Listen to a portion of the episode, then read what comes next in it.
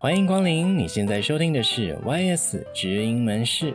本节目是由劳动部北分署青年职涯发展中心所创立的 Podcast 节目。我们将带来丰富的职涯知识与你分享，聚焦各行各业的产业新知，一起来聊聊职涯日常，增进软硬实力，陪你在这里找未来。快来一起收听吧！Hello，大家好，欢迎光临本集的 YS 职营门市，我是店长 Tony。今天这一集的内容呢，我们要跟大家聊聊创业跟斜杠哦。相信大家都希望自己能够有其他斜杠的技能吧？那如果你有想要发展斜杠，或者是想要试试在业余期间，诶，来个微创业，了解一下其他人是怎么经历过创业这一条路的话，千万不要错过本集的内容哦。那这一次呢，我们很开心可以邀请到手工皮件的职人 Alan 来到节目，跟大家分享他的创业经历。那究竟 Alan 当时是怎么样诶接触到这个皮革制作，到现在自己有自己的事业？我们就一起来听听吧。我们欢迎 Alan，Hello，Hi Tony，大家好，我是 Alan。哎，Alan，其实我自己也没有创过业，而且对于皮件制作这一方面，其实也蛮有兴趣的。那不知道可不可以跟我们分享？哎，你当初在接触皮件创业前，哎，有没有做过什么样的事情啦？或者是当初是什么样的契机下让你接触这个皮件的？好，那我简单介绍一下我自己。那我毕业后工作快三年，那之前做过就业服务员，目前是在做行销活动的工作。那我觉得，呃，当初会接触到皮件，是因为前一份工作相对比较繁忙，而且高压力。那那时候我就开始思考说，在工作之余，自己是不是可以找一些舒压的休闲活动？那一方面可以疏解工作压力，那一方面可以跳脱自己处在工作狂的状态。那刚好看到住家附近有手缝皮件的初阶课程，于是我就报名上课。那这也是我接触到手做皮件的一个契机。一开始其实没有想太多，就只是想说尝试做一些个人的专属皮件，像我的 iPad 的皮革保护套、卡夹等等。但慢慢尝试以及探索，发现自己其实有艺术设计及手作的灵魂，蛮喜欢把灵感带到现实生活的感觉。嗯，我觉得有透过尝试中，诶，发掘到自己的艺术魂，很棒诶。因为像我们的职涯也是透过不断的尝试，然后慢慢发现自己潜在的一面。所以听起来当时是想要找一个舒压的管道，才开始接触这个课程的。那我想要进一步了解说，诶，当初怎么样从接触课程，然后慢慢转变成诶自己的微情创业？毕竟我们常常上完课啊，就没有再继续深入了。以及说，诶 a l l e n 你对于微创业有没有什么样的看法呢？好，那我对微创的看法是，其实自己没有太多的资本，那就把自己当作是资本投资自己。手作皮件相较其他的手工艺，像木工、陶艺等等的入门门槛较低，空间的使用需求也不高，简单的只要一个人、一张桌子、皮革跟工具就可以进行。其实当初就真的是对皮件很有热情，希望可以一直做下去。我自己平时也会分享皮件给亲友、同事。啊，增加自己的作品使用者啊，借由推广的过程记录使用者的建议或他们体验的心得，也是我进步的一个动力。那慢慢的累积作品与人气，也是在分享作品的过程中，慢慢接触到潜在的客户群，因此才开始着手为创业这样子。嗯，原来如此，所以因为热情，所以让你想要继续下去的动力，然后慢慢在这个过程中，哎，才萌生这个创业的念头。哎，那 Alan 想跟你聊聊说，在这个微创业的过程中，呃，有没有经历过什么样的事情，或者是在这个过程里面不断努力的事情？因为感觉在创业过程中势必会遇到很多的困难跟挑战。哦、微创业其实从实物面。网购平台的架设卖场、社群软体建立品牌，到实体摆摊推广等等，我在微型创业中不断做的三件事情：筹备、执行到修正。从蹦出想法、形成概念到具体化，在短短时间内筹备与执行，再透过长时间的修正，调整成自己理想的样貌。那我举我印象比较深刻的例子：之前在第一次市集摆摊的时候，嗯、摆了一整天，业绩很惨。好像只卖出两件作品吧，啊，因为其实不知道怎么样去主动招揽客人，或者是推销自己的产品。那经历那次摆摊之后，我在想有许多的环节需要修正，从评估市集的风格、主视觉的设计、呃，手作体验等去进行调整。那借借此吸引客人的目光，啊，慢慢的才有一些成效出来。其实微型创业没有太多的限制与风险，非常有趣，而且自由度很高，是可以持续投资跟经营的。嗯，说到摆摊风格，我觉得真的很重要。哎，像我自己假日的时候啊，去逛市集，如果摊位的设计不够吸引人，确实会降低想要逛的意愿。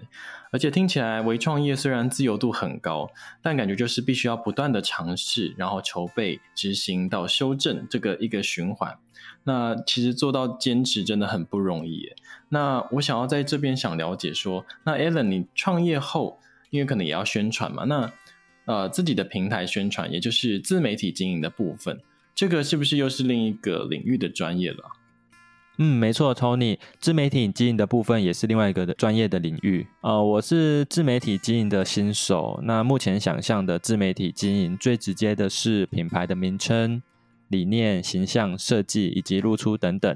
再来遇到我比较陌生的领域，例如，呃，我要自己去学摄影，去呈现作品的光影，或者是说文创摆摊的设计等等，我都要自己摸索、收集资料，然后评估方向，然后再去执行。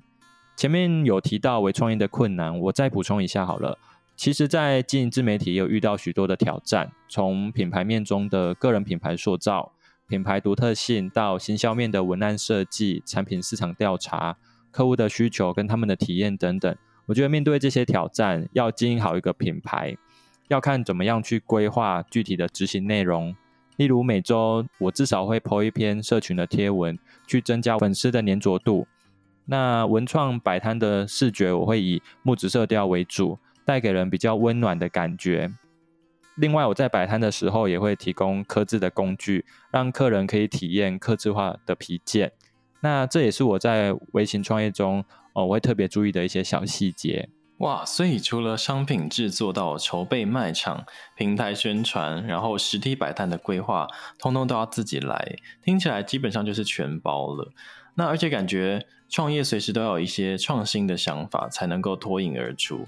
那这部分我也想要请教 Alan，像现在皮件制作啊，像知名品牌爱马仕、LV，还有一些其他的一些小众品牌或是自有品牌。那如果在这么多的品牌当中，诶，要怎么样去呈现或者是提升自己的品牌特色呢？嗯，这是一个很好的问题。我觉得首先基本功一定要打好。就是多练习，去增加自己的实物技巧，作品要兼具质感、美感以及实用性，才能可能变成商品。再来，我觉得是自媒体的经营。我之前只用自媒体，主要是扮演接收者或者是阅听人。那现在其实转变要变成一个创造者，所以平时靠着有阅览一些生活的艺文志、IG 相关广告的文案，或者是说参加 YS 的 GI 讲座或工作坊。提升自己撰写优质文案的能力。那我觉得，不管是在文案或者是皮件设计，从生活中去汲取一些新鲜感跟创意，多练习，尝试一些新的概念，累积自己的作品及经验，然后随时记录当下的想法，慢慢建立走出自己的创作风格。嗯，感谢 Alan 的分享，感觉 Alan 就是时下现在流行的斜杠青年呢。诶，那你也可以跟我们分享说你对斜杠的看法吗？以及有没有对诶想要踏入斜杠的青年有没有什么样的建议呢？嗯，斜杠对我来说的概念就是把自己的兴趣变成一种生活习惯，再慢慢钻研、累积变成专业。那不仅在工作跟生活之余多了一份弹性，或许也会多了一份收入。如果青年想尝试看看斜杠，我觉得可以先从自己单杠中的核心能力去做延伸，结合自己的生活上的兴趣，慢慢培养出自己的第二或者是第三的专长。嗯，谢谢 Alan 今天精彩的分享。